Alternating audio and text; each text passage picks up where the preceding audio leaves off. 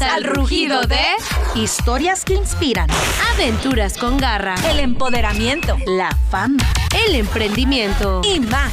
Esto es Leonas en Tacones. Hello, hello. ¿Qué hubo? Muy contentas y en tacones, en belleza. Mira, andamos entaconadas, enguapetadas como todas unas leonas en tacones. con la, ahora sí que la melena de todas unas leonas. Leonas. Helen, en de Los Ángeles, ¿cómo estás? Bien contenta de platicar con ustedes. Acá hace un calorón.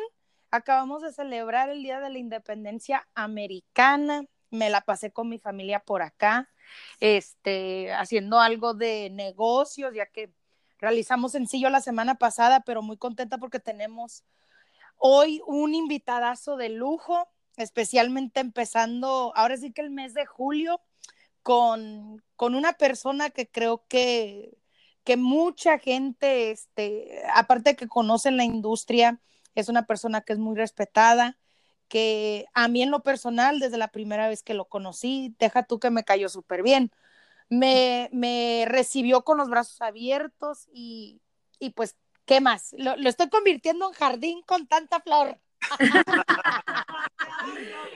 Sin duda, el Pero es que es un tipazo. Nuestro episodio número 4 también ha marcado la pauta para la industria de la música, no solamente regional mexicana, sino también de otros géneros, porque él es representante de una de las empresas más importantes a nivel nacional. Director, chula, no te me No, equivoques. sí, director, no representante, director de relaciones públicas. Así es, y no solo hace relaciones públicas, es el encargado de organizar muchas convenciones Así muy es, importantes dentro del regional mexicano urbano y pop. y de muchos otros géneros. Y aparte es locutor de radio, es conductor de televisión. Titular de, ese- programa Ah, de sí. radio. Bueno, lo más le falta vender papitas afuera de una. Unas garnachas. Hola chicas, qué bárbaras, qué guapas, qué entaconadas, Helen hermosa. Saludos y besotes para ti desde Los Ángeles y Los Ángeles. papi, abrazo. Nancy y Mayra, es un gustazo y gracias por invitarme aquí con ustedes al programa. Ya me había chutea- chutado varios de los suyos que le hicieron a, a Mario, Mario Larios, y que le hicieron A también Luciano a Luna. Luciano Luna. Muy interesante todos y dije, a ver cuándo me entaconan a mí también para estar con ustedes. Pues ahorita te vamos a dejar girando en un tacón. Aquí estamos a sus órdenes, al puro mande usted. Pues, Sergio, eh, me gustaría que te presentaras, antes que todo, eh, tu eh, percepción de qué es lo que realizas y, y a qué te dedicas en este momento dentro de la industria. como para aquellos que no te Ajá, conocen. para aquellos que no te conocen. Bien. Va, Sergio. muy bien. Yo soy Sergio Becerra, soy callado, tímido, inocente, tengo la mirada.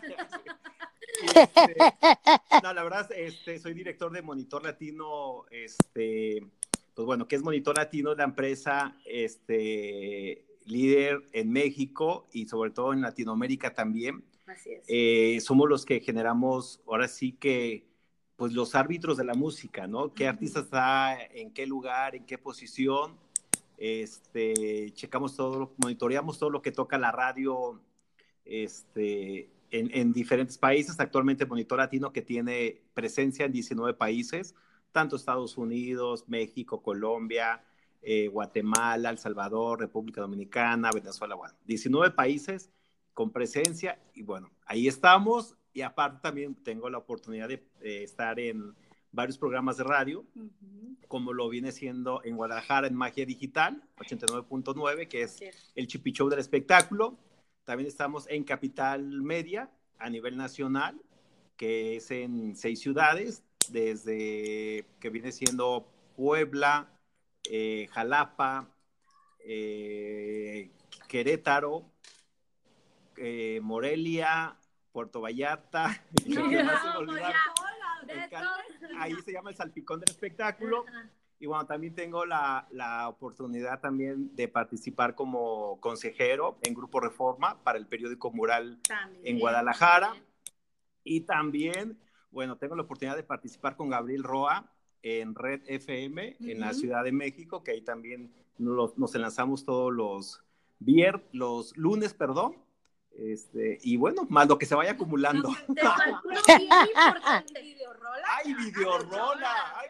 También, también se presenta en Videorola. Y estamos en videorola también Sí. todos los, los jue- mar- jueves. Jueves. Jueves de 3 a 4. Tuve la oportunidad también de estar en ¿Qué quiere la banda? en Televisa. Ajá.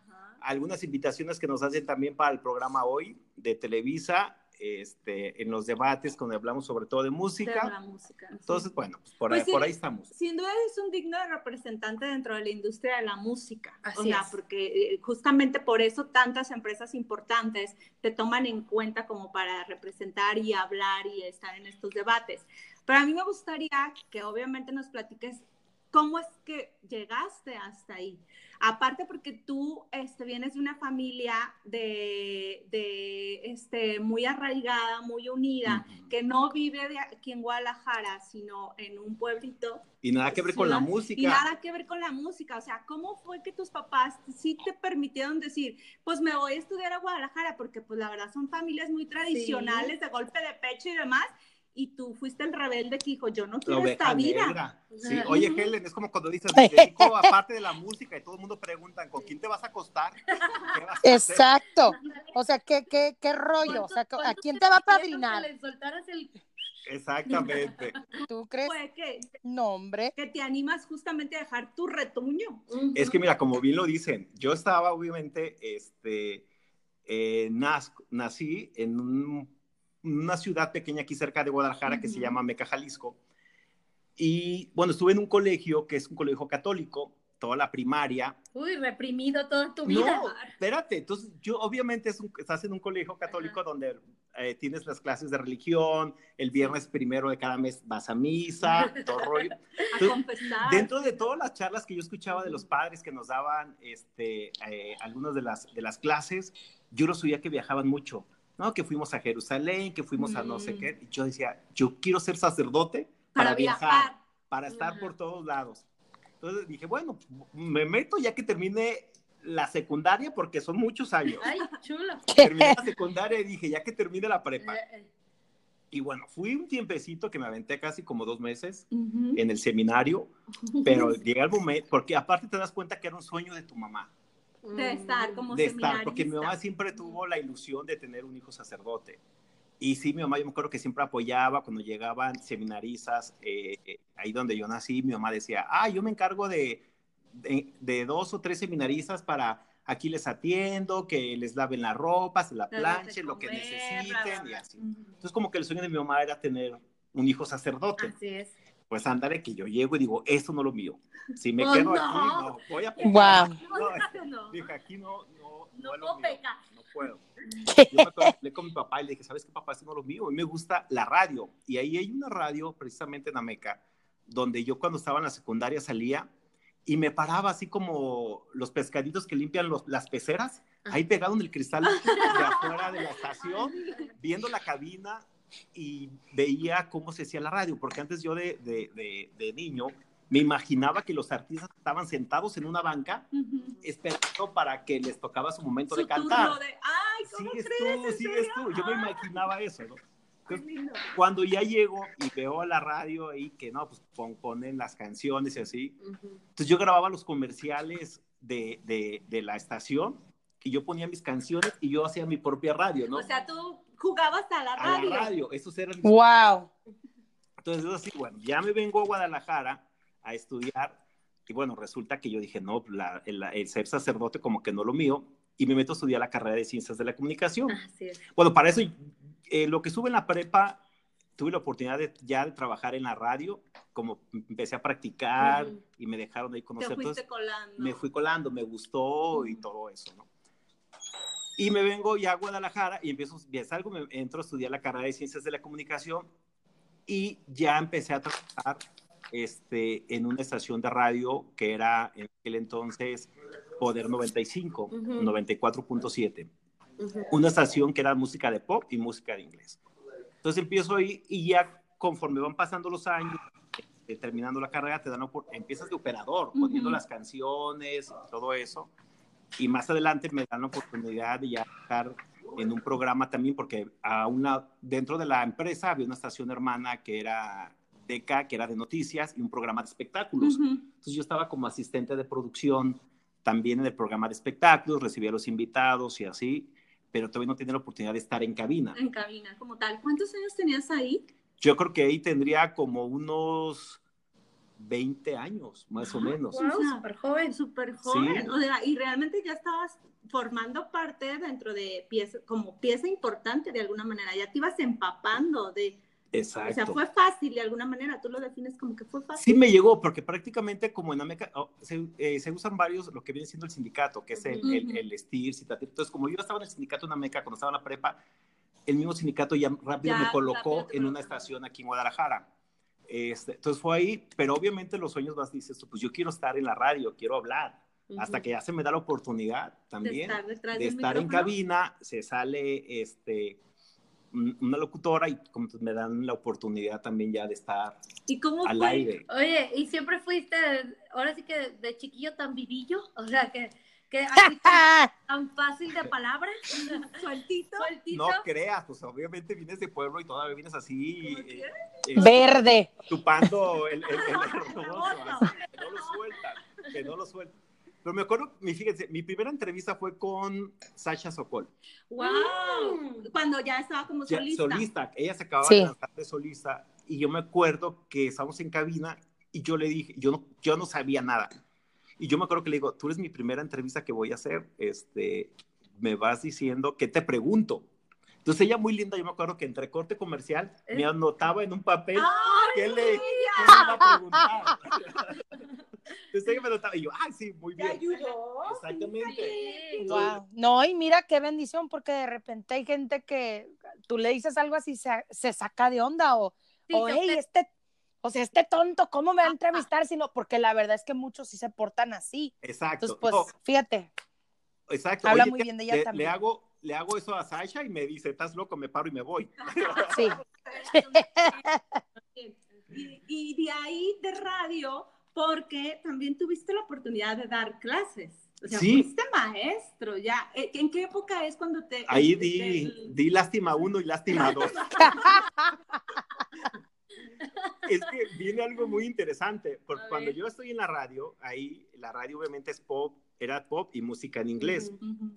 Y yo me acuerdo que, bueno, cuando va- vas creciendo ahora sí profesionalmente y llega un momento donde de repente se te mueve el piso, porque tú llegas en la radio donde ya llegas un momento también donde te las te sientes también como el que más ya de todos, el Sí. papá de los pollitos. va pasando y yo me acuerdo que después me dicen, oye, en una estación hermana va a estar, este, viene Selena, que era el, cuando Ujú. salimos empezaba así, hace años. Wow. Y yo dije, ay, yo no voy a entrevistar a ella. Selena. Quien tiene era- las nalgas igual a Selena es la Gele. Selena, ¿Será, o sea, en aquel entonces a ti no te gustaba el regional mexicano? No me gustaba, no, yo odiaba la música de banda. Ay, no. La odiaba. digo, Mi Sergio. Ahora hasta recibe nóminas No, de ahora la amo y la quiero. Antes yo escuchaba decir la música regional mexicana y era como esos animales que les llaman en los ranchos babosos, que les echas sal y sientes que te... No, yo decía, no soporto la música de banda. No, qué bárbaro. Y este, por eso fue que me fui a dar clases. Ay, y en su momento a mí me dijeron, Mm. viene Ricardo Arjona. Y yo, yo no voy a entrevistar a él. O sea, te dabas el O sea, me da taco. lujo de decir. El otro día estaba platicando, me encontré con quien era mi jefe en ese entonces y me decía, te- me dijo, no se me olvida, ¿te acuerdas que tú llegó un momento que me decías, yo no quiero entrevistar a tal, a este y a este? Oye, Pero, Pero- o sea que desde que empezaste Pero eras un divo. Sí, un divo. Un Era divo. Piki. pero no, Sí, esto- yo pensé mira, que se te subió la fama hace poco. No, no, no, no. Pero es que ya el momento ahí que tú dices, o, o no sé si era el miedo, porque, o sea, yo no sé qué le voy a preguntar a Ricardo Arjona, no la quiero regar. Entonces, a lo mejor era como una justificación que yo me Oye, ponía. pero ahora no te arrepientes, por ejemplo, de ese momento que te eh, invitaron a entrevistar a Selena. Así, claro que que, no la sí. conociste. No, sí, O yo sea- estaba así como decía, hijo, Dios Ay, mío, qué- de la que me perdí. Exacto. Mi foto era, era la que me hace falta. Ajá. Es, es como el álbum de, el álbum de cartitas que tienes ves, ¿no? y dices, esta me hizo falta. Ay, sí, Selena. Ya ves, lo que ¿Ves? te perdiste. ¿Quién te iba a decir que después ¿Y alguna vez te entrevistaste a alguien sin tú haber querido entrevistarla? Mm, sí, Sí, yo creo que no, sí. sí me ha tocado que algunos me los imponen. Yo, yo creo que definitivamente. Sí, Sí. ¿verdad? Que, Sí, o sea, de repente ya con- definitivamente. Oye, Sergio, fíjate que está súper interesante, pero ¿cómo es cuando dices, ya estamos en la radio, estás eh, dentro de tu pueblo, como cu- cuando dices, me voy a hacer citadino? ya me voy. Ya me voy. Oye, yo dije, yo Como el escuché, la, chavo del ocho, con su palito y su trapito. yo escuché así como ustedes la leona, pero escuché a la leona dormida y dije, hoy voy a cambiar, revisar.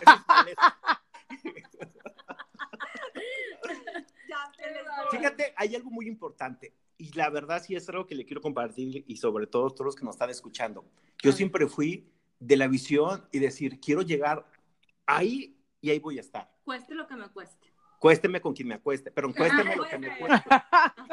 Entonces, yo dije, yo tengo que estar ahí. Y es lo que yo siempre he dicho. Y de repente, cuando me toca que me invitan a, a algunas universidades a hacer algo así, que yo siempre digo, la verdad es importante cuando no te desenfocas de a dónde vas. Si tú dices, ese es mi punto donde voy, y si te vas derecho, derecho, derecho, sigues. ¿Por qué? Porque de repente se te puede dar a lo mejor la cuestión de que te pueden distraer algo, que entre que las malas amistades o eso. Y te desvían del camino, ¿no? Exactamente. este, Trabajar sobre un objetivo, tú recomiendas definitivamente. O sea, Sí. que digan, a ver, ¿hacia dónde voy? ¿Y qué es lo que tengo que hacer para llegar justamente ahí? a ese punto. Sí, yo así fue, yo siempre dije, yo quiero estar en la radio, me gusta la música, este, que si bien soy pésimo para cantar, pero dije, No, no. tengo que Pero presentar. tenías esa visión y eso era lo importante. O sea, Siempre. tú dijiste, quedándome yo aquí en Ameca, este, no voy a lograr justamente No, llegar a,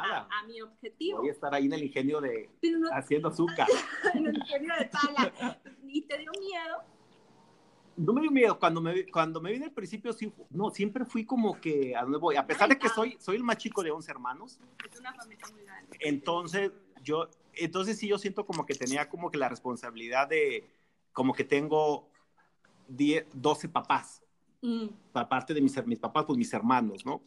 Y, en- y yo siempre fui, yo siempre he dicho, sí, la parece que no, pero si tienes muy identificado a qué punto vas y no te desvías, llegas, Ujú. llegas a donde vas. Que Siempre, nadie te siempre. distraiga, porque Que no te ahí distraiga. tus papás y tus hermanos te pudieron distraer. Claro, O sea, decir, no, ¿cómo crees? Te vas a ir a la ciudad y de qué, y de qué vas a vivir y, o sea, ¿dónde vas a dormir y esas cosas? exactamente. No, pero la verdad es cuando ya vas con, tus, con tu objetivo principal y dices, ay, ese es mi punto hasta donde voy, ese camino voy a llegar y no te distraes, Ujú. llegas y lo consigues. O sea, sí recomiendas para todos esos chavitos que ahorita nos escuchan, de que de alguna manera a lo mejor en su ciudad pequeñita o en el pueblito o así, no está la carrera que ellos quieren cursar o no está donde un trabajo donde quisieran ellos llegar, salirse, Sí. o sea, buscar nuevos horiz- horizontes, aventarse. Y si vas a buscar tu objetivo, que te voy a decir una cosa, y, te, y sería un mentiroso si te dijera,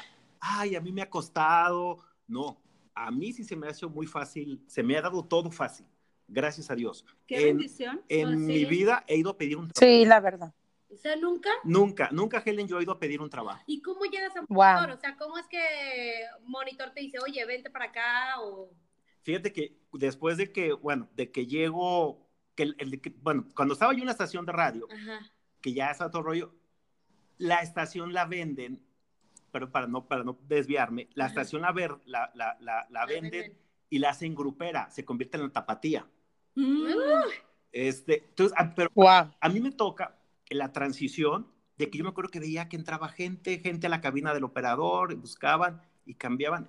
Entonces, de un de repente despides como a Michael Jackson, te vas a corte comercial, este, ya el, el, el jingle, no, Poder 95, todo. te vas a corte y regresas y me pasan una hoja nueva y me dicen, ahora vas a presentar a Tigres del Norte. Ay, Dios. Y yo, ¿Qué ay, cambia? ese- ¡Qué loco! es el día de los inocentes, ¿o qué está pasando, no? Entonces, no, y así ya empiezas, la invasora, 94.7. Y yo, Oh my y God. yo dije, ¿qué? Y así todo, entonces ya, todo, ya me decían, te oyes muy fresa, cambia tu voz, hazlo más así. Entonces ahí me tienes de estar leyendo. Ya sí, furia por- musical. Ahora ya furia musical, estaba ahí. Entonces, aguanto, videorola. aguanto 15 días y renuncio. Renunciar. renuncié a la empresa después de siete años de antigüedad. Dije, ¿saben qué? Me voy. Renuncio. Wow. Y es donde me acompaño también, bueno, cuando, cuando la empresa cambia de dueños, hacen un recorte de personal y entre ellos se va un amigo y me dijo, oye, acompáñame porque me están ofreciendo clases para dar clases de maestro, ¿no? Ujú. Y yo, ok, te ¿Qué acompaño. dijiste? Voy a volver a ser maestro. Yo, no, yo todavía nunca había sido maestro. Entonces, Ok. entonces, como yo había renunciado, pues dije, te acompa- lo acompaño. Entonces, él entra y le dan las clases de radio, ¿no? Entonces ya me dicen, ¿y tú qué sabes? ¿Y tú también vienes para lo de maestro? Y yo, no, yo vengo a acompañarlo. Y dice mi amigo, ah, él también sabe de radio, fue operador de cabina, eso Ujú. sí. Entonces me dice, ay, justamente acabamos de correr a- al jefe de laboratorios de comunicación, ¿Qué tal? el de radio, televisión y fotografía. Ven, ¿te quieres? ¿Le sabes a esto? Y yo, sí.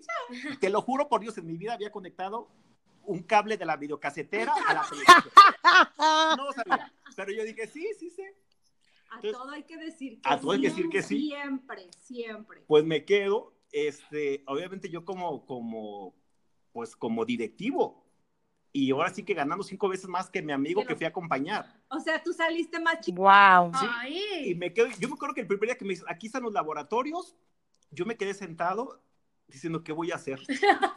Porque el que había corrido desconectó todo. Ay, no. O sea, tú tenías que hacer todo, Todo. eso y numerito. Pues para pronto, mira, empezó a buscar amigos, contactos, ingenieros, uno que había sido ingeniero de la radio, él llegó, conectó, me armó todo, yo nomás puse mi cara bonita y ahora sí vénganse a practicar. ¿Y no te explicó como cómo para que tú explicaras después? Es que había alumnos? como que ya estaban por salir la carrera, que ellos ya Ah, sabían mover el equipo, Mm. entonces yo me agarré de ellos, entonces ellos eran los que me Ah, estaban guiando. ¿no? Entonces ahí es donde, y me aviento también como seis años en la, en, de- eh, dando clases, ya después me invitan también a Televisa Radio, que es donde participo con W Guadalajara, en un programa de espectáculos, Ujú.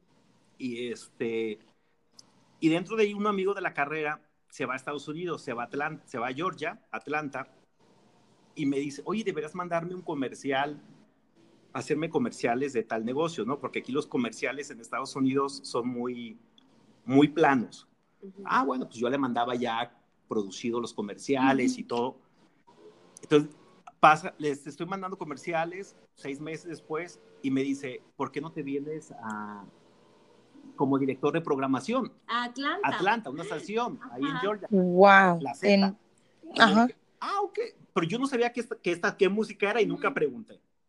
Entonces, llego a la estación, ahora sí, O sea, sí te fuiste. fue como, el- ahí sí fue el sueño americano, Ajá. la verdad. Yo llegué ¿Te con... fuiste mojado o con No, papel? con visa de trabajo, Ah. llegas con un departamento, una casa preciosa, No. llegas con chofer, este, pues llego y todo perfecto, me presento a la estación y la estación es grupera. Ya te seguía el regional mexicano desde ahí. Preguntar. Ya nunca pregunté. Oye, yo mandaba comerciales que eran de la campaña para Western Union, la campaña para Walmart, Ajá, ni te. JCPenney, entonces yo no me imaginaba No, pues no. qué era. Casi nunca me pusieron a grabar comerciales de tacos, ¿no? Entonces dije, bueno. Pero los poperos también. Pero los tacos. también comemos, Oye, ¿qué comen tacos, pasa? ¿no? Sí, este, pero bueno, llego y, y era la, la, era la estación regional mexicana, entonces estoy de programador y ya me ponen, del, también me quedo en la mañana con el morning show y, es, y me aviento ahí como dos años, más o menos, y en una de las estaciones que era como mi competencia, era la raza de Juan Carlos Hidalgo, quien es el Sí. presidente de, monito- de que ahora está en Los Ángeles. y yo, sí, entonces en eso, Helen, yo me acuerdo que vamos a un evento de Tigres del Norte que lleva este, la estación, la competencia, Ajá. y ahí me presentan a Juan Carlos. Y yo, ah, hola, mucho gusto. En Estados Unidos sí era de que no es como en México de repente, ahí es el evento de la mejor, yo de la que buena no voy. No voy. Allá sí tú ibas y, y, claro, Sin respetas problema. y no ibas a llegar acá así, no, vas en un perfil bajo, cotorreas y platicas. Ujú. Entonces me presentan a Juan Carlos y decía, ah, hola, me da tu tarjeta. Y así quedó. Él, está, él vivía en Los Ángeles. Entonces yo cuando ya yo termino por X y Y cosas que dejo la empresa, me voy a Los Ángeles porque yo me venía a México. Ujú. y en ese entonces todo el mundo me decía, ¿qué te vienes a México? No hay trabajo, está fatal este, la, situación en México. Ujú. Dos compañeros de la universidad habíamos acordado de que queríamos vivir los tres en algún momento juntos. Uno estaba en Canadá, otro estaba en Los Ángeles y yo en Atlanta. Ajá. Entonces, curiosamente coincidimos los tres En Los en Los Ángeles. Ángeles. Que ya, pues yo ya me voy a Los Ángeles. Ujú. Me quedo un mes y me regreso a México. Y ya estando yo ahí, un amigo me invitan a un concierto también en Los Ángeles y me encuentro a Juan Carlos Hidalgo, quien es el Nuevamente. director. ¿Otra nuevamente. vez? ¿Qué haces? Oye, qué bueno. Me dijeron, me enteré que ya no estás en Atlanta, sí, ya no estoy. Oye, ten mi tarjeta, visítame, este, para platicar.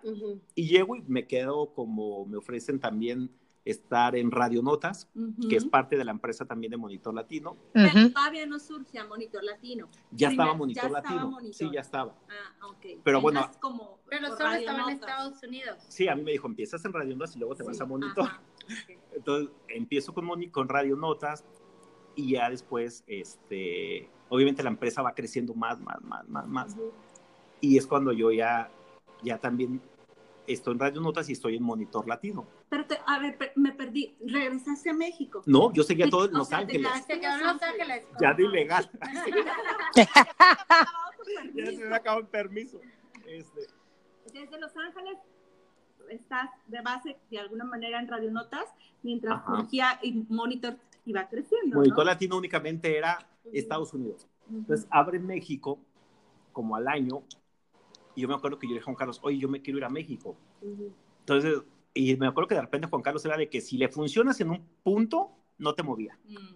O sea, ya, ya no es como que puedes escalar más ahí en, o sea, ya no te, ya no te da la oportunidad de escalar más. De, de crecer. De crecer. Sí, O sea, ajá, a lo mejor sí puedes crecer. pero si era así como que aquí me funcionas, como O que sea, lo estás haciendo bien. algo seguro. quédate, ¿no? O sea, se van los seguros. No se arriesgaba como a cambiar las piezas. Exacto. Entonces yo, pero yo la estaba pasando muy mal en Estados Unidos. No sé si tú, Helen, que vives también por allá, te das cuenta, empiezas a extrañar mucho México. ¿Ya llevabas cuánto? Ah, sí, Yo ya llevaba definitivamente. allá casi tres años. Entonces yo me acuerdo que iba del metro de, de la, de la oficina a, a- a mi casa que vivía en Pasadena y este y yo me acuerdo que de repente me soltaba llorando todo el camino sin saber por qué y yo decía pero no ando deprimido tengo ganas de Ajá. me gusta cambiarme arreglarme y, y, este Estoy, estoy haciendo lo que me gusta. hago lo que me gusta. Pero había algo que te faltaba. voy a un concierto y Ajá. estás donde todo el mundo quiere ir, quiere estar, de que, ay, vas, que vas a ir al, al, a los estudios Universal, ay, qué padre, que tu foto en Disney y que ahora te viene tal concierto, pero era algo Añorabas. que añorabas acá. Ujú. Para eso ya había A lo muerto. mejor la familia y los amigos. Mi papá tenía como un año que había muerto, Mm. yo no pude venir cuando murió mi Oye, papá. complicada esa Sí. parte. Eh, esa es la realidad para mucha gente, de repente que, que se va a Estados Unidos y que no tiene, este, ahora sí que sí. papeles, por, Claro. por decirlo así a, la- a- Yo- a lo callenón, pero es que así pasa.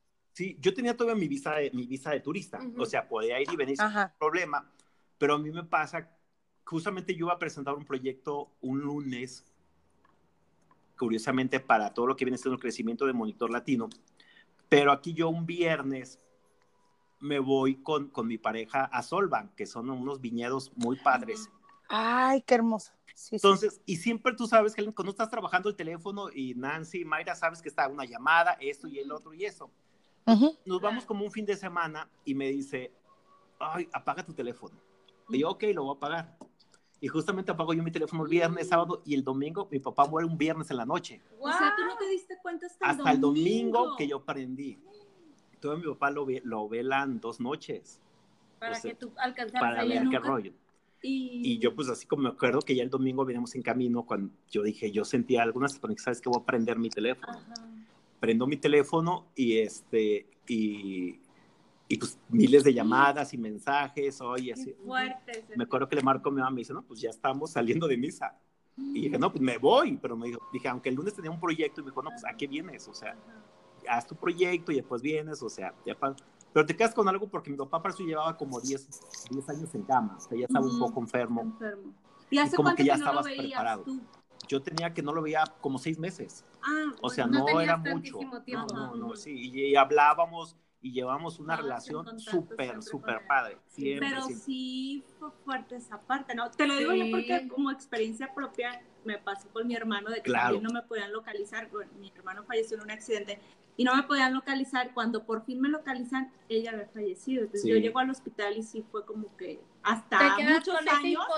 Sí, hasta muchos años a Ujú. mí me costó superar esa parte de que yo ya no lo vi vivo, ¿sabes? Sí. O sea, me dolió muchísimo No, y sí te duré como siete años que yo no me Fíjate, perdonaba eso. Para mí fue algo, no sé si bueno o malo, porque yo siento que mi papá está vivo. O sea, yo no tengo en mi mente todo no viviste el parte, funeral, exacto. cuando lo están enterrando. O sea, yo siento Sí. todavía como que, que está vivo, porque en- en mi mente no tengo todo ese, ese duelo, ¿no? Que, Ujú. se, vivi- que, se, que se vive. Ujú. Pero bueno, es así y conforme pasa el tiempo se abre Monitor Latino México y es donde yo les digo, ¿sabes qué? Me voy, ya, yo me quiero ir a México. Si ya se abrieron las oficinas de México, me regreso para allá. Y me dijeron, no. No, no. Y yo, ¿cómo? ¿A dónde? ¿A dónde? Entonces llega un momento donde yo- a la semana, que es contigo, cuando tienes tus decisiones a dónde vas, Ujú. de repente es bueno pues, sin que te las muevan. Entonces yo llego a su oficina, llego a la radio, de donde está él de su oficina, y le digo, ¿sabes qué? Gracias, vengo a renunciar. O sea, yo me voy a México. Tú ya ibas Ajá. decidido Ya. ¿Me quieres en tu empresa o no me quieres O no en me quieres. en- en Entonces ya me dijo así como que, ok, ¿estás seguro? Te vas a ir? Sí, está bien, pues llegas, te presentas a México. A O ver, sea, ya, ya que no les dejaste otra opción, va. oye, qué padre, porque eso te, te, este, te hizo ver que valoraban de, Sí. tu trabajo. Ujú. No, la verdad sí, no, no, la verdad estoy en una empresa súper padre, donde hay una confianza impresionante, la verdad. Ay, qué bonito. Sí, sí, sí, al 100%, donde te tienen toda la confianza, eh, te, te dejan tomar tus decisiones, este, y la verdad, pues todo ha sido muy bien. Entonces ya llegó a México y empezamos a hacer como que los cambios, a ver, vamos a hacer los charts todos los lunes que se mandan, qué artista en qué posición está. Ujú. Al principio los escribías manuales Ujú. y ahora se hacen automáticos, ¿no? Ujú. pero empiezas con eso, empezabas a llamarle a la radio y decirle, hola, hablo de Monitor Latino, ya estamos con presencia en México, y te colgaban. De plano. Así te colgaban, los- Wow. no recibían tu llamada. Wow. O sea, te tocó esa parte difícil de... De, De empezar, Ey, ajá, empezar esa empresa y darte a demostrar. Ajá. O sea, tú dices, ya Monitor Latino está en Estados Unidos, pero era así como que en México, así como que, ay, pues no, No, no, No nos funciona, no nos interesa. no nos interesa. Tú le hablabas a un artista también y de así como que, ah, pues luego te hablo. creían que no era necesario. En ese momento, a, a ver, aterrízanos un poquito en qué época de la música regional mexicana fue cuando ya abre Monitor, Monitor. Latino. Pues este, tenemos hace, ¿qué tenemos? Como 12 años en México. Saca que tus sonaban cuentas. aquel No me entonces pongas a eran pensar, que por eso no Alicia, Duranguense. Alicia Villarreal, Ah, no. Solís, No. o sea, musicalmente qué era lo que En ese momento Ajá, estaba Valentín. el duranguense, el Duranguense. exactamente. Obviamente la música de banda siempre, siempre Ajá. había estado, Ujú. pero sí estaba muy fuerte eh, la música duranguense. Estaba obviamente la música pop, porque única, no nada más vemos lo regional, es lo pop, es la música de anglo, este, y manejas los tres charts, ¿no? Tanto el pop, regional mexicano, el urbano, manejabas también, Ujú. y el, el general, donde es ahí, como que echas toda la licuadora y ahí van todos los géneros. ¿no? Ajá.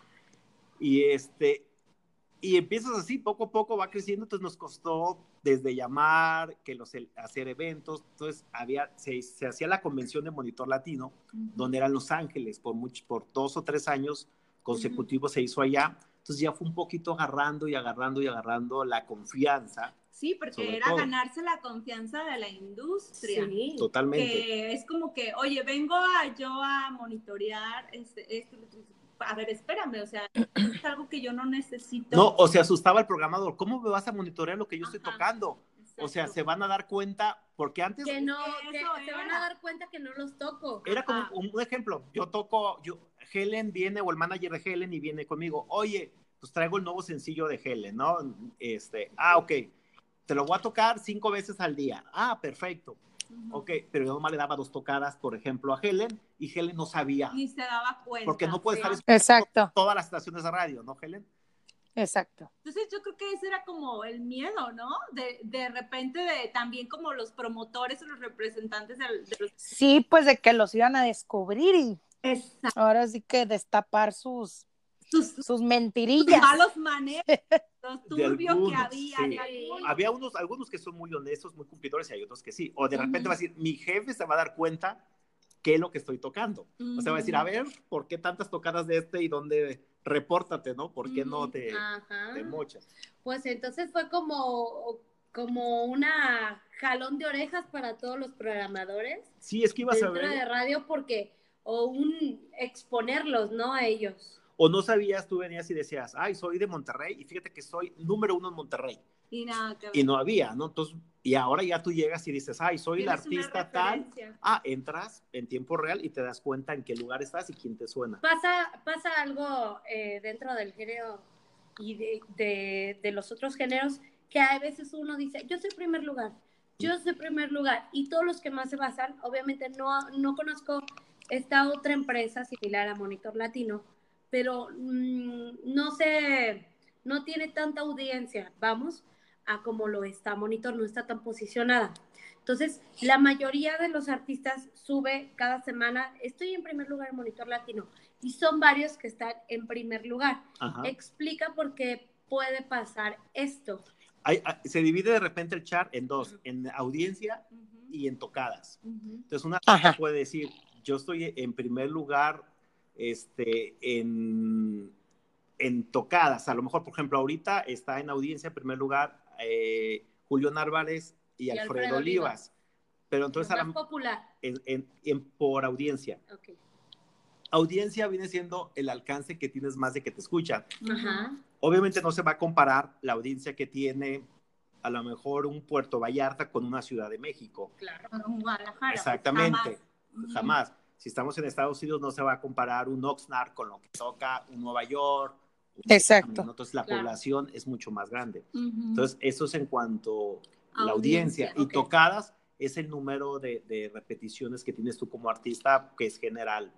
Ahí no te, no te marca qué plaza es más importante, Ujú. sino la tocadas, porque tú dices, ok, a lo mejor la Ciudad de México, México, Guadalajara y Monterrey son las ciudades un poquito más caras para la promoción. Sí. pero no me alcanza a lo mejor, no sé, una promoción de tanto dinero, ¿no? De, entonces dices tú, ok, a lo mejor me va a dar tres tocadas la Ciudad de México, pero prefiero invertirle a un este, Celaya, que a lo mejor le hago una promoción de ocho tocadas al día. Entonces, Sí, obviamente, te va a dar más me va a dar más tocadas. Claro, ajá. Entonces, esa es la diferencia entre el tocada y audiencia. Hay como estrategias, ¿no? Pero entonces podría decirse a lo mejor que lo- el resultado más orgánico se da en la audiencia. Audiencia, que es el número, de, el número de personas que te ¿Y escucharon. qué es el hot zone? El Hot Zone viene siendo como que la canción, algo así como ustedes, la canción más caliente de la semana. Sí, o sea, viene recién salida del horno y ¿Ya ahí, sí, la canción más caliente de la semana. sí. Así es, es que hot song, eso se, a eso se refiere en inglés, eso, eso es lo que significa. Sí, es como la canción que tiene más tocadas en una semana. Por ejemplo, dices, ok, viene el nuevo sencillo de Recoditos, por decirlo Ujú. así, ¿no? Entonces, si Recoditos hace una muy buena planeación con todas las estaciones de radio, dicen, ok, mi fecha de lanzamiento va a ser el primero de julio. Ujú. Ok, entonces todo el mundo lo empieza a tocar el primero de julio. Entonces, al día 7 o al día que dura, son 7 días, una semana, lo que dura el hot zone. Entonces, al día 8, a lo mejor va a llegar al primer lugar porque lo trabajaron muy bien. A diferencia de que a lo mejor tú llegas con un sencillo de radio, que ojo para los eh, artistas que están empezando o que traen un promotor, porque dicen, ok, la canción vamos a meterla, entró hoy en dos estaciones de radio. A la próxima semana entras en una. A los 10 días entró en cuatro estaciones de radio. Dentro de otra vez una semana y entraste a, a 10. Entonces, Eso es. a ver, se te descuadra. Ajá, Claro. Y hay no muchos que lo hacen así. una línea. Exactamente, no llevas una planeación, Ajá. no dices, ok, tú llegas a veces con un programador de radio y no le puedes decir, mañana entra el tema. O sea, te va a decir, no, espérame, o sea, ya tengo, Yo tengo una Ya lista. tengo lleno. Sí, ya claro. tengo, no hay espacios. No hay Sí, no hay espacios. espacio. y aunque quiera, no hay espacio. Entonces, es la cuestión de que veas que te hagan un buen manejo para que tú logres tus objetivos. O sea, ok, Ujú. eres primer lugar hot zone. Si tú eres hot zone, es que el tema viene arrancando muy fuerte. Muy fuerte. Entonces vas a estar rápido en los primeros lugares de popularidad. Fácil, sí, claro. En sea, lugar de que entres como al lugar número 400, pues ya entras a lo mejor a un lugar número 100 y luego a la siguiente semana entras al 80, a la siguiente semana ya llegaste al 20. Pero te va a llevar mucho tiempo llegar, No, a veces que lo haces en una semana. ¿sí? Sí. Esta semana. Bueno, A pero veces tiene que, ser, 10. tiene que ser un, un este eh, un artista que ya sea de nombre para que logre eso en una semana. Sí, Hay o- una exactamente. buena planeación. claro. Oye, volviéndonos un poco a los inicios de Monitor, ¿tú recuerdas con cuántas este, estaciones de radio arrancaron? Noso- yo me, sí, en México me acuerdo que, que entrábamos como con 60 estaciones de radio. Entonces, entramos con 60 y obviamente va subiendo entre las estaciones que, que le vas Ah. dando, ¿no? Porque aparte también haces una planeación.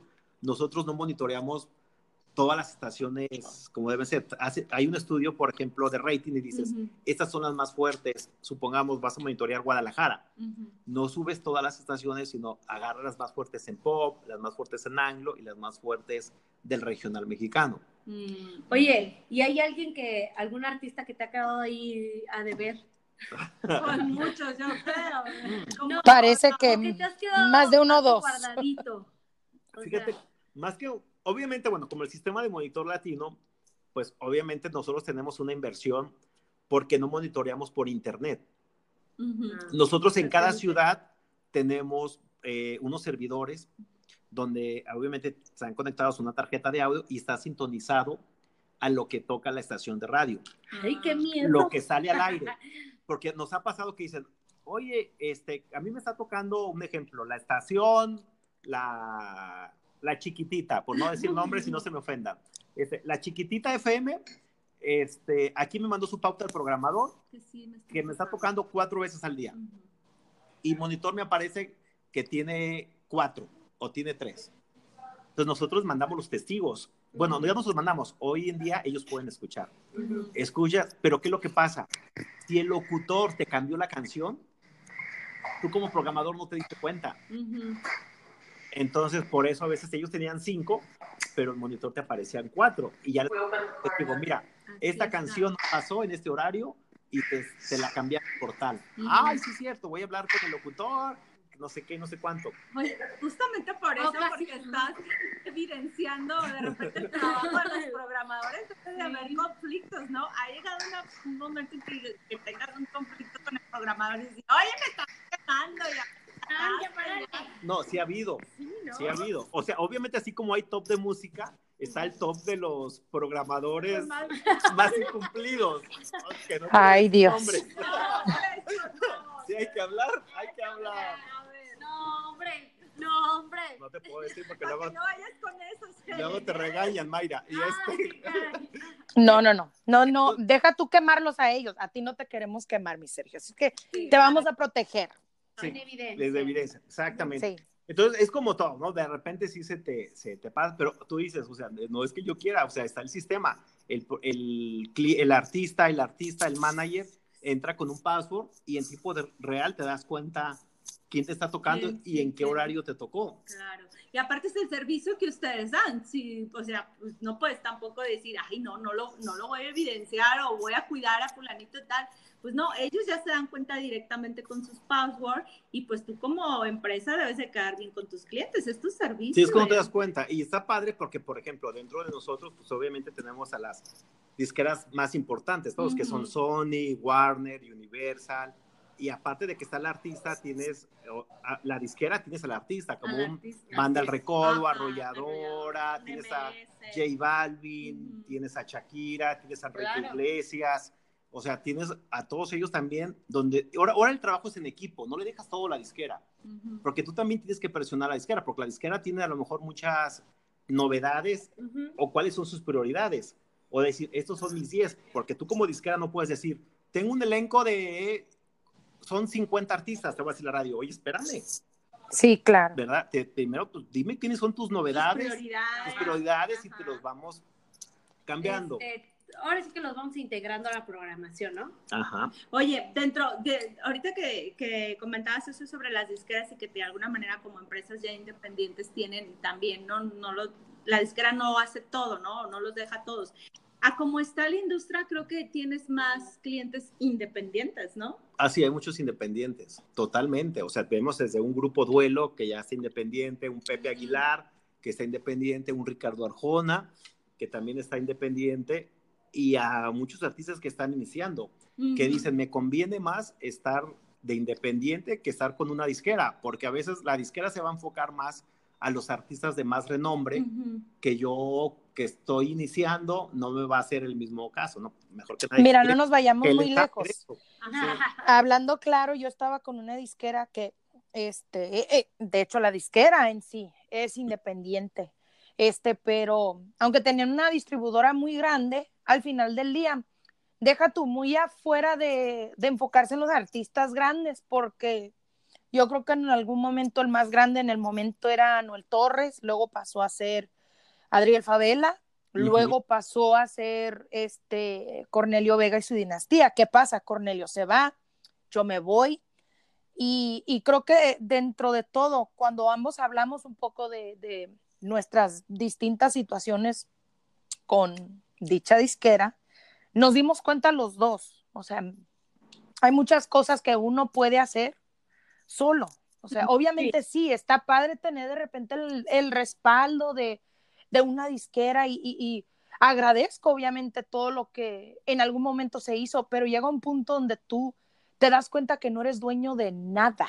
O sea, ah. en los másteres de la música y muchas de esas cosas son de repente cosas que la gente que está empezando no entiende. O sea, yo no entendía eso y entré bien verde a esto pero, pero ahora pues obviamente es, es mi, mi, meta siempre, de convertirme en dueña de todo de repente, de, de, de, lo que yo invierta mi tiempo y dinero. Que subes en YouTube también. Exacto, todo eso tiene que ser tuyo. Entonces, ah. están rifando muchas las disqueras este, independientes por lo mismo de que la gente ya se quiere no solamente hacer responsable de sus, de sus este, ideas musicales, de sus temas musicales, sino también hacerse dueño de su marca, de, todo lo que uno vaya sacando adelante. Entonces, entiendo ese punto. Esa, Sergio, tú has vivido justamente esa transformación en la industria. Sí, le, vas viendo todo eso. Este, obviamente, si una disquera te ayuda impresionante, o sea, es el respaldo de una gran disquera que te evita a lo mejor mucho trabajo tú como independiente que vas haciendo, pero con, el paso del tiempo, sí, le vas, le vas aprendiendo. ¿Qué pasa con los artistas de repente independientes que se quieren ir, que de repente no sabes qué promotor agarrar? Ay, ay, ay, eso sí. Si tú me preguntas a mí, de la parte de música, ¿qué es la parte que más te cuesta trabajo recomendar?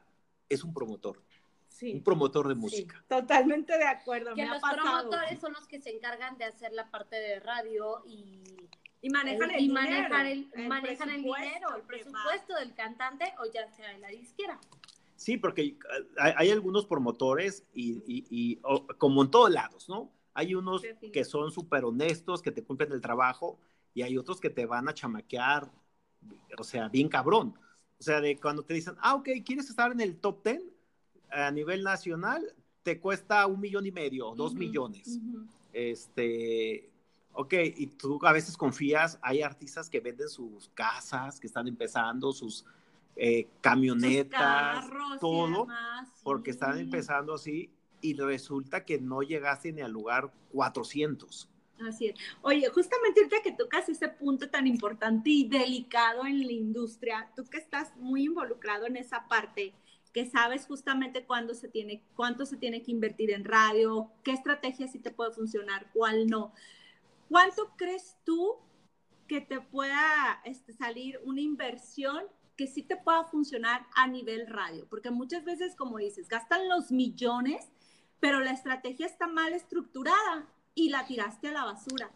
Y luego te das cuenta que cuando llegas con un experto como tú, que, oye, fíjate que yo invertí, no, o sea, pudiste haberte ahorrado la mitad. Claro. Como con cuánto pudiera ser y cuál sería como la estrategia, porque sobre la marcha vas aprendiendo mucho. Sí, es que le vas viendo, número uno, tienes que planear cuándo vas a hacer lo que, lo que platicamos hace rato, tu fecha de lanzamiento de un sencillo. Eso es básico. Básico, cuadrarlo. No puedes decir, ay, si un promotor te dice, yo te lo pongo en una semana o en 15 días, ojo, es por como decir, no va a pasar. No va a pasar. No. Entonces es cuestión de que llevas una hotel que digas, voy a sacar mi, mi sencillo y a lo mejor va a ser, lo quiero planear para la primera semana de septiembre. Estamos en... O sea, un mes y medio, más o menos. Más o menos mes y medio. Alcanzas a hacerle algo bien. Ok. Este, ahora, ¿qué es lo que quieres? Ya ahora como que decirlo, yo digo que a veces es como muchas veces la vanidad en decir, ay, quiero estar en primer lugar, en segundo lugar, pero que el, este- el que estés en un primer lugar no te garantiza que tengas conciertos y No da fechas. fechas. O sea, no. Definitivo. No, definitivo creo que se marca el gusto del público, ¿no? Sí, entonces yo qué recomiendo, háganlo hagan un plan regional. O sea, dices, ok, ¿cuáles son ahorita las fechas? Si es un, si nos enfocamos en el regional mexicano. ¿cuáles son donde yo puedo tener rápido sacar la inversión? A lo mejor en el primer sencillo no vas a sacar tu inversión, a lo mejor en el segundo ya te lo vas. Pero ¿qué es? Ok, inviértele a un, la periferia del DF, Ujú. más o menos así, que donde de repente hay muchos bailes o hay bailes, eventos. sí. A lo mejor te puedes ir al sureste también, que es bueno. El área del Bajío. Al Bajío, exactamente, que le vas bien. O de repente ve qué zonas no están tan, con tanto conflicto. O sea, dices, un Reynosa, o sea, ¿para qué le vas a invertir en un lugar donde no vas a ir a poder a trabajar? O está Sí, la Michoacán, situación medio difícil. O sea, tú haz tu, tu planeación en dónde sí lo quieres. Claro que todo suma. Ujú. Entonces, es decir, ok, vamos a hacer planeación, ¿cuándo vamos a hacer el sencillo? Este, ¿Cuál va a ser? Ahora también van cambiando. Vamos a sacar una versión banda, versión mariachi o a lo mejor versión norteño, si Ujú. quieras. Porque Ujú. los tres se suman y se unen en un filtro y te lo, lo toquen la versión que te toque la radio. te te- va a ayudar. te va Por a ejemplo, ayudar. a lo mejor dices una versión norteña, ah, pues te conviene en Monterrey. Ándale, exactamente, O sea, ahí te lo van a Sí, o tocar. sea, no, no te vas a ir a, a tocarte a Sonora, Sinaloa, que ahí son las bandas, y no pega tanto el norteño como el Y si norteño eres- regio. Ajá. Se recomienda un Monterrey o un Texas. Y si eres de banda, no necesariamente tienes que tocar en un concierto la versión norteña. O sea, no, Exacto. tú te vas con, tu, con la versión banda. Ajá. es. Entonces empiezas a También las redes sociales juegan un papel muy Muy importante. importante. Sí. ¿Qué pasa ahí, Sergio? Porque definitivamente a raíz de la entrada y de esa fortaleza que han agarrado las redes sociales, muchos de repente no- se han quejado y que es que la radio y que la televisión ya no está funcionando y que no sé qué, ya no le quieren invertir. Pero es un hecho, señores, las redes sociales, una, son gratis, Exacto. no te cuestan, y dos, Bueno, hay no algunas que tienes que invertirle poquito para que te vaya sí, mejor. tienes que invertir, Pero le inviertes aparte- poquito. Muy Ajá. poco, pues, Sí. pero En anuncios y así, pero de repente son cosas que yo creo que, que, que si uno no tiene el presupuesto para radio Y o la- por hacer alguna promoción en, en tele y por ender de repente darte a conocer por esos medios, pues las redes sociales son la manera más práctica, fácil y, y no se requiere la verdad de nada, Y más que, un. Spotify simplemente, Sí. o sea, Sí, exacto. O sea, Hay muchos artistas que han salido de las redes sociales. Muchísimos. Yo este, he, he visto tantos, eh, no solamente salir de las redes sociales, pero luego de salir de las redes sociales, tener éxito y ya firmar con disqueras independientes, pero disqueras independientes que están teniendo éxito. Entonces, este, yo creo que es algo que no va a dejar de pasar, al contrario, yo Claro. creo que con el tiempo va a ir, va a ir creciendo más esa mata porque pues las redes a hoy en día ya lo son todo. O sea, ¿no, les- no les ha pasado que de repente están hablando con algún amigo de, por ejemplo, me acaba de pasar, de una secadora y de repente estás en el Face y bolas que te sale la mentada secadora.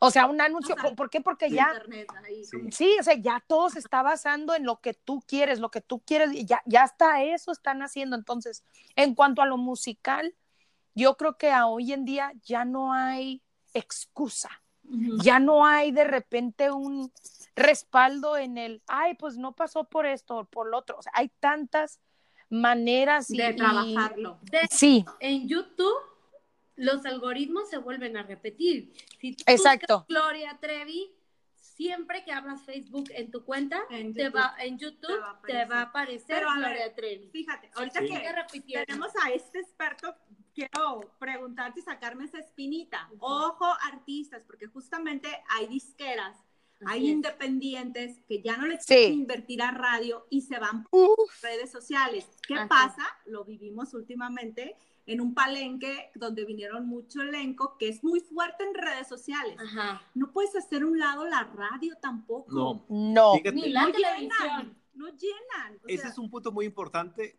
Sí, ¿cuál es la ayuda, fórmula? ayuda para conocer tu rollo, que a veces agarras a muchos influencers para que, ah, estás de. Sí. Pero tú agarras un influencer, a lo mejor tú te vas a presentar y lo platicamos la semana, este martes en la junta de, de consejo del periódico, Ajá. este, donde estábamos platicando, porque, ¿por qué tantos conciertos en Guadalajara están tronando? Sí, que les está exacto. yendo muy mal. Y a todos les va mal. Y a hasta, todos. hasta Alejandro Guzmán no metió ni cuatro mil personas. Sí, no, tuvieron que aforar el lugar. Es. ¿Qué es lo que pasa? ¿Qué Porque pasa? muchos a veces piensan que por las redes sociales nada más vas a hacer la promoción y no, pero por ejemplo, tú agarras a alguien, un influencer que la verdad tiene infinidad de seguidores, pero no tiene los seguidores en Guadalajara. Ujú. A lo mejor- Exacto. Entonces, ahí todo eso no te sirvió y no le inviertes en radio, no le inviertes en bardas, este, en televisión. Ahora también, Yo, cuando yo creo que es una, una, tiene que ser una fusión siempre sí, de todas las cosas. son. Yo creo que, el- eh, exacto, hacer las cosas estratégicamente, porque pues no, como tú dices, no puedes hacer un concierto en Guadalajara si donde menos te escuchan Ah. o donde menos seguidores tienes. Es en Guadalajara, es ponerle atención a las impresiones de tus redes o de repente estar viendo por, por un monitor latino, por ejemplo, dónde está más tocada tu canción Es- o, o dónde es más, este, de, de- de dónde viene más la gente que, que, que es fan o que Mm. compra, qué sé yo, alguna mercancía, una camisa, un póster, no sé, o, o la misma música. Entonces yo creo que de repente esas, esas partes son las partes que si uno no lo tiene, que es de estructura, eso es estructura. Claro, exacto, El- Las cosas no funcionan porque nomás no funcionan. porque no, no- Sin importar la inversión que tengas, si no la sabes invertir en De- el lugar correcto, valiste keki. Ajá. Sí. De tu presupuesto debe de, o sea, ¿qué, qué- ¿cuál es tu recomendación? tú debes agarrarte a alguien así, número- vamos a hacer una planeación de confianza. Porque yo digo, de repente tienes un inversionista que te dice, ok, va- ocupamos dos millones. Ahí están Ahí los dos millones. Se- todo. Segundo sencillo, ahí te van otros millones. Tres sencillos. Pero llega un momento donde el inversionista dice, oye, espérame, te estoy dando, pero no veo resultados. Ni, ni 10 mil me has regresado. Pero ¿qué hay veces que pasa, donde tú dices, la, tienes los dos millones, que es una cantidad muy buena, Bastante. pero ¿qué pasa? A lo mejor invertiste nada más 300 mil en una promoción de radio. Eh, eh, a lo mejor en tanto en una en, en, en redes o cuestiones así, pero la mayoría del dinero se va, y, y la verdad lo voy a decir, hay muchos que dicen, ah, pero vámonos de, vámonos con a un antro, o va, ahí todo el presupuesto se va fugas, en fugas así Sí, de, de-. O invito a comer al- a, Ah. a- a los conductores al programador o... Sí, hay unas que son buenas, porque es parte, Sí, porque es parte de la estrategia, Sí, pero si tú invitas que- a un programador o a un locutor, sí te funciona, porque tú sabes Vámonos. que al siguiente día por lo menos va a dar un comentario bueno. Ajá, pero eso de que vámonos a la pena. Que nos vamos a ir a los burdeles y que nos vamos a ir Sí, acá. Ahí se fue la inversión. Ahí se va, ahí se va. Exacto. Ahí se va. Y tú como, sí, o a lo mejor como artista, tú confías y el dinero lo- se lo das al que te está, pero te está haciendo una planeación muy mala. Ujú. Entonces, es, es lo, que te- lo que decimos, ver cuándo vas a hacer tu fecha de lanzamiento, sí, agarra redes sociales, Ujú. Y como dice también Helen, es muy importante, si tú te vas a presentar en, en, en Guadalajara, hay momentos donde si tú entras a, a internet o a Google y lo segmentas, dices, ok, que la gente de Guadalajara, cada que entre a ver a lo mejor algo de espectáculos, le aparezca el Mi banner publicidad. de mi publicidad. ándale. O sea, lo- Exacto. Lo, vas segmentado. Entonces, Oye. es pensar en eso. ¿Tú ahorita invertir en... ¿Qué re- invertirías? ¿En relaciones públicas? Sí, la verdad, la- hay muchos artistas que dicen, ay, yo no voy a hacer Internet? promoción. Ajá. no quiero ir, pero la verdad hacer promoción te ayuda y te levanta muchísimo la Claro, venta. una Sí, la verdad. sabe, ¿no? Sí. Sí, por- Hacer promo. Porque tú vas, quieres, escuchas al, al- al artista, lo escuchas cantar y dices, ay, se me antoja ir a verlo al concierto, o no sabía que va a venir al Ajá. concierto. Y ya de ahí eso te activa Eso un poco más la venta. Oye, y ahorita que mencionabas esto de repente, ay, yo como artista a lo mejor meterme y decir, ah, le voy a invertir a tal plaza porque voy a estar en tal plaza. Este, ¿recomiendas tú que el artista, la disquera se involucre justamente a darle publicidad a sus eventos y que no le deje la chamba solo al empresario? Yo creo que debe ser en conjunto, Sí, porque ¿no? también la, pero la disquera también este, es parte de decir, coordínate tu disquera con tu publirelacionista. Ujú. que la disquera vea las estaciones de radio, que te ayude a conseguir espacios y tú como publirelacionista ves prensa, Ujú. ves periódicos, este, diferentes medios. este, Y medios es todo sumar. digitales. Sí, es sumar, porque a mí se me hace como muy irresponsable de repente los artistas que dicen, a mí empresario págame tanto, yo valgo tanto.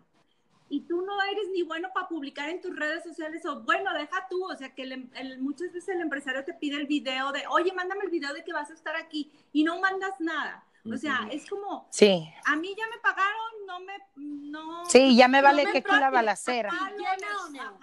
Pero Sí. luego llegan y ven vacío y dicen, oye, eso es malo para ¿Qué pedo? ¿Que por qué no me promoviste? y ¿Y por qué no? más el artista y el, y el empresario ya no te va a volver a contratar, pero es que no, No. es toda la responsabilidad del empresario. Y la nota, lejos de que fue el artista que tiene cosas muy buenas, la Ajá. nota es que no llenó. que no llenó. Así es. Exacto. O sea, es responsabilidad del artista también, ¿no? Sí. De la disquera. Claro. La disquera tiene un Entendible. pres- hay disqueras que llevan un- una, una parte de un presupuesto, tanto por un porcentaje Ajá, es para la disquera de cada persona. Entonces, es la cuestión de estar, inclusive hay conciertos que me ha tocado donde el artista ni enterado está que viene, el ar- que viene su artista. O sea que, ah, va a venir, no sabía. Ujú. Más sé. bien que su disquera no está enterado que viene el artista. Pero y es una falta de comunicación Falta entre de- el ajá. personal Y manager. de eso hay mucho. El trabajo en equipo es vital.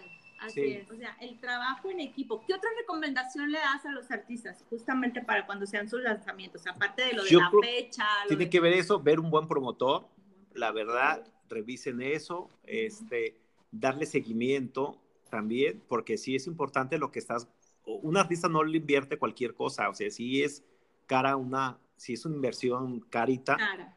Para que estés también checando, a ver, cuántas veces se- me iban a tocar, así me lo tocaron, este, hay que hacer también la promoción de los videos, porque hay artistas que les da flojera, ay, ¿cómo voy a grabar un video? No, graba un video, mándaselo a la estación de radio, fíjate, a mí me pasó algo que, y la verdad, hizo una campaña que me encantó y por eso lleva tantas semanas en primer lugar, J Balvin, este, con, ¿Cuál con su sencillo. Fíjate, ellos hicieron, y también lo, la, la, la hicieron con Anita, es Anita, Ujú. sí. Ellos mandaron un video personal, un audio personalizado estación por estación. No manches. O sea, Wow. cara, ¿cuáles son las estaciones más importantes? Y entonces decía J Balvin, ¿no? ¿Qué tal amigos de J Balvin? Aquí están amigos de La Qué Buena, tal, tal, Yo tal soy J frecuencia, yo soy J Balvin. Y aquí está mi nuevo sencillo. estrategia. Bravo. Ay, a mí, Entonces, Sebastián Yatra. te lo Te amo. Sí.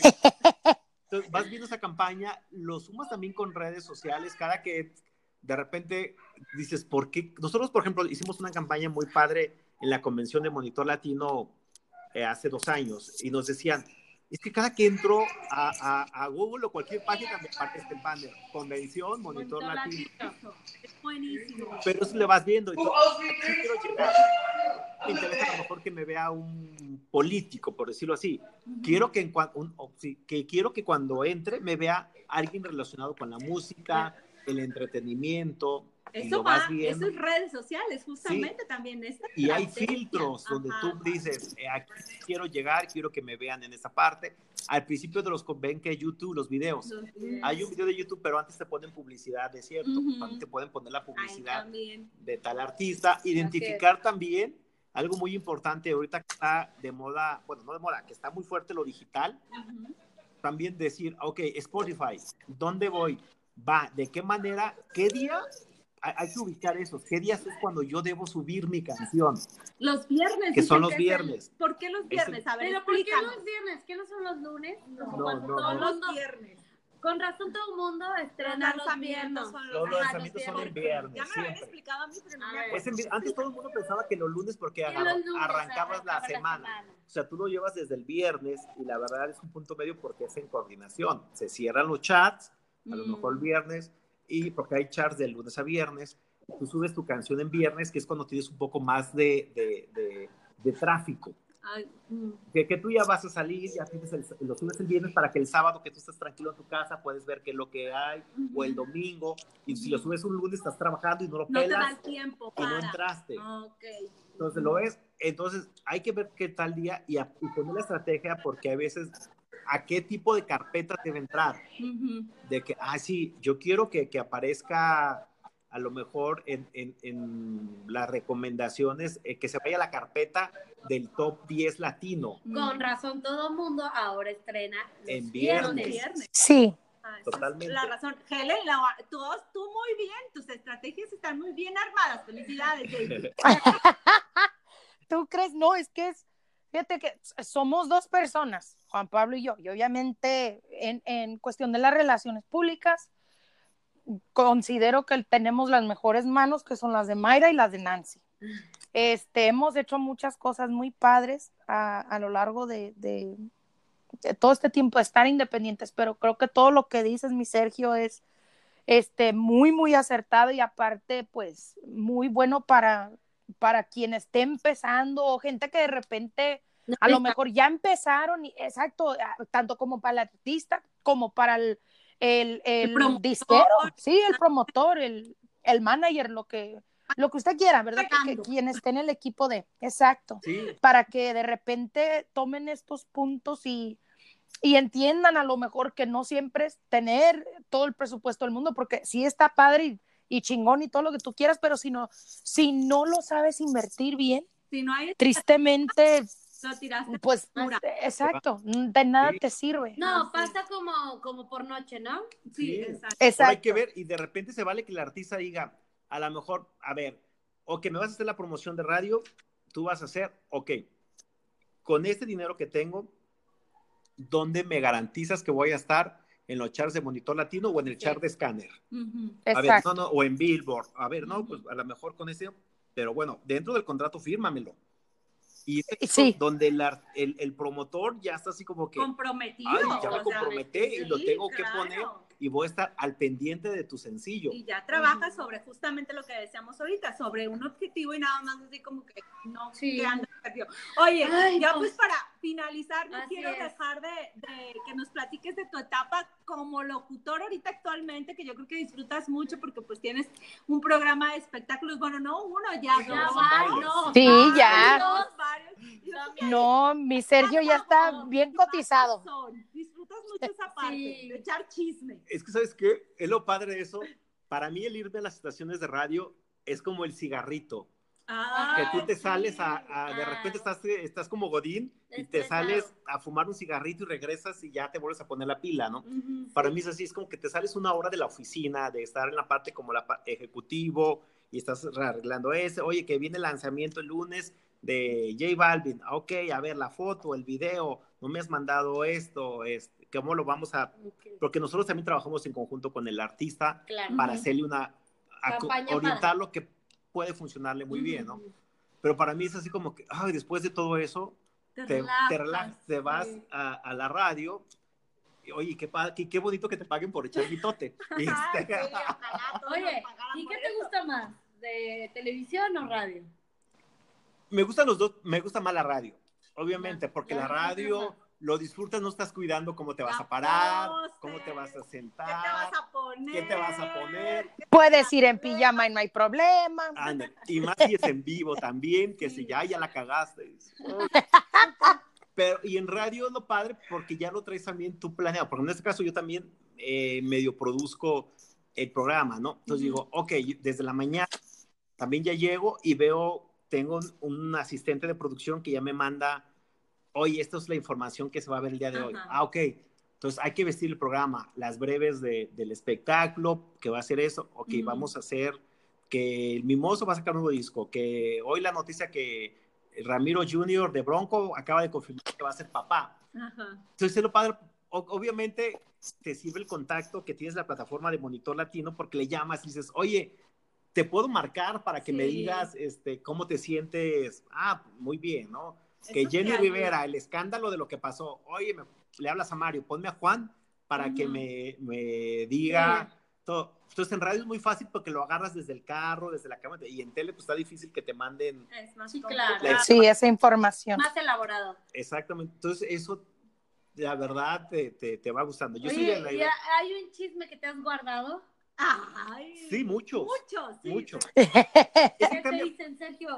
Nomás no digas. No, es que depende donde te lo digan. Yo, por ejemplo, lo que veo del camarógrafo que vi de, de lo que acaba de pasar con el- En la boda, Chiquis, yo digo también, pues no te expongas tanto. Yo sé que de repente tus editores y tus jefes te exigen que traigas la nota, pero ¿para qué te arriesgas tanto a, Ay, no, a- aparte fue drama. Se quedó media a hora. querer, a querer ay, no sé, también está tu integridad. Y tú como persona dices, pues aquí soy. Lamentablemente las empresas hoy en día están de que no me funcionas ya, nadie, adiós, ya llegó alguien más joven que tú, más bonita, más chichona, lo que tú quieras, adiós, y te cambian y te, y te dejan. De mí no vas a hablar. Totalmente.